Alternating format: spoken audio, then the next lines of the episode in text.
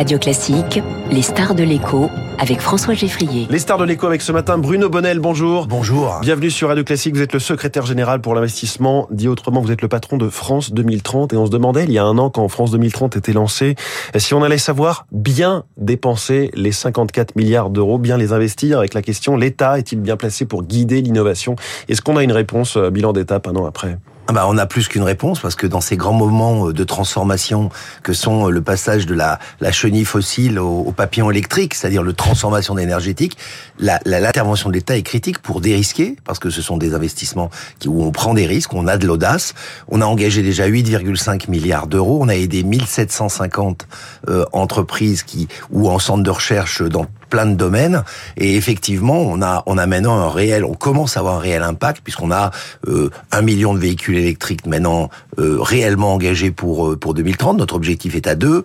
Euh, on a eu. Mais ça, c'est lié à France 2030. Mais évidemment que c'est lié à France 2030 parce que autrement, il y a une une résistance à ces investissements sur le long terme par rapport à malheureusement une France du quotidien qui nous rappelle tous les jours qu'il y a des d'autres urgences. Mmh. Donc l'urgence, c'est de préparer pour donner de la pérennité et arrêter d'avoir la tête dans le guidon et, et sans arrêt euh, buter sur des obstacles finalement très court terme. Est-ce que finalement il ne faudrait pas beaucoup plus? Vous dites on est à bientôt 10 euh, milliards hein, finalement. Euh, France 2030 c'est dans 8, enfin 2030 c'est dans 8 ans ou 7 ans et un mois.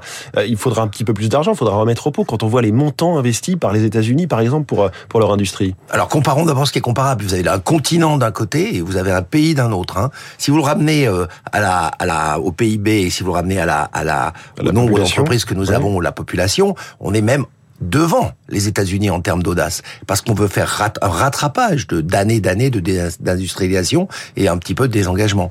Euh, maintenant, est-ce que c'est assez? Bah écoutez, si on prouve que ces 54 milliards ont un impact, nul doute qu'il y aura peut-être un jour un, France 2050. Euh, moi, je serai peut-être probablement plus en charge, mais mais il faut continuer cet effort de l'État dans la transformation de la société. En tout cas, il y a quand même une sorte de modèle à l'américaine pour euh, non pas définir d'en haut quelles sont les, les innovations de, de l'avenir, mais plutôt euh, bah, il y a quand même un peu le risque du saupoudrage, en tout cas, désigner plusieurs entreprises, leur donner de l'argent, et puis ça marche ou ça marche pas, tant pis. Bah écoutez, c'est cette idée fondamentale de France 2030 de dire, puisqu'on est dans les technologies de l'avenir, on doit prendre des risques, les contrôler, les évaluer et accepter d'arrêter des projets euh, si jamais ils ne fonctionnent pas. Alors je ne sais pas si c'est à l'américain, mais je constate que le plan France 2030 était avant le plan déclenché par les États-Unis pour justement ce rattrapage. Donc euh, pour une fois, on, peut pas dire, que, les États-Unis soient en retard sur l'innovation, mais je pensais par exemple à ce qui s'est fait dans les vaccins, où les États-Unis investissent dans euh, plusieurs sociétés, et puis certaines ont réussi à faire des vaccins, par exemple Moderna du français Stéphane Bancel, ou Pfizer, et d'autres n'ont pas réussi, mais en tout cas, les États-Unis ont eu, euh, ont eu leur vaccin. Est-ce que par rapport à il y a un an, les priorités ont pu changer?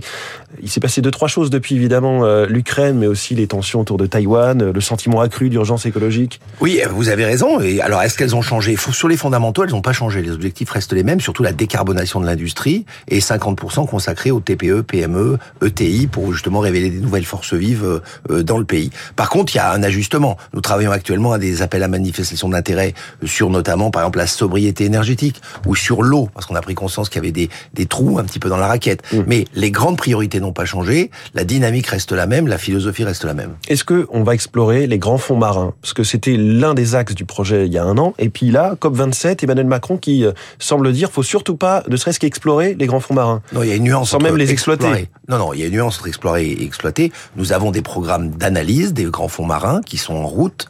Nous en soutenons un certain nombre euh, au large de, de Mayotte. Euh, nous avons des programmes aussi euh, pour sophistiquer les outils qui vont au fond des, au fond des mers. Donc là-dessus, sur la partie scientifique, il n'y a pas changement de cap. Mais ça sert à quoi si finalement on ne les exploite pas? Ben Parce que justement, c'est un. Est-ce qu'il n'y a pas un peu d'hypocrisie euh, Non, il ne faut pas toujours ramener tout à l'économique. Il faut aussi que la science reprenne un petit peu de la valeur. Euh, vous savez, bah, il faut pas juste pour euh, découvrir la beauté des grands fonds marins. Ah si, parce on que veut vous investir. Croyez, vous croyez qu'il n'y a pas d'intérêt à justement peut-être découvrir des surprises dans ces domaines-là Je pense justement, il faut aussi réenchanter un petit peu la science, faire aussi donner de la donner du rêve. Il y a d'ailleurs une des un des pôles de France Métro qui s'appelle Nouvelles Frontières, l'espace, les grands fonds marins, le quantique. Quelquefois, il ne faut pas juste tout ramener à l'économique. Il faut aussi engager des gens à construire des écosystèmes de découverte. L'espace, vous en parliez, on a vu hier ce budget pour l'Agence spatiale européenne, un peu moins de 17 milliards, elle, elle espérait 18 milliards et demi, on est en dessous, tout le monde se félicite quand même du fait que, euh, bravo, on a mis des, des milliards supplémentaires par rapport au plan précédent. Est-ce que là aussi, finalement, l'Europe n'est pas un petit peu euh, gagne petit par rapport à la Chine, aux États-Unis? Écoutez, je crois qu'il faut bien distinguer ce qui se passe à l'ESA, qui a un budget, mais c'est pas tout le budget spatial de l'Europe.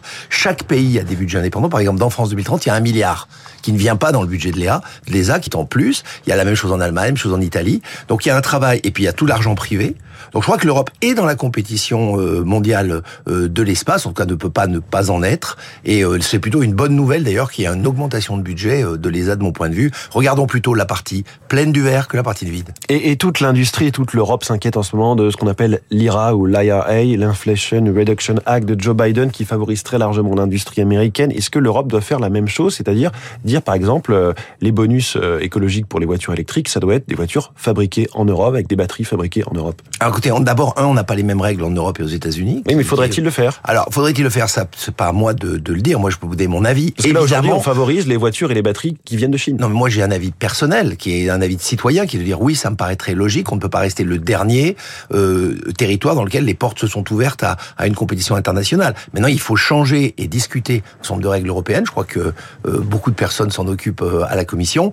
À côté de ça, il faut surtout gagner la bataille de l'innovation et, et, et aller vers plus de formation, plus de compétences, c'est ce que fait aussi euh, France 2030, pour inventer des, nouveaux, des nouvelles solutions d'innovation et, et, de, et battre finalement euh, les Américains les Chinois sur ce terrain-là plutôt que juste sur le terrain euh, de, de, du protectionnisme, sur lequel ils seront probablement meilleurs que nous toujours. Sur la technologie, le gouvernement annonçait hier qu'il voulait 10 licornes cotées en Europe en 2025. Alors, les licornes, c'est les, startups valorisées plus d'un milliard.